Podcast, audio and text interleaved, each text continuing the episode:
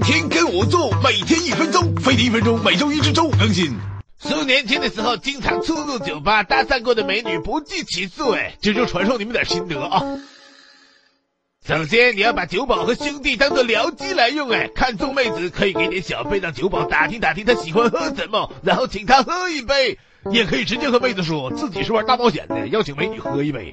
怎么，妹子要点点最贵嘞？那也不行哎，她很可能是酒托呀。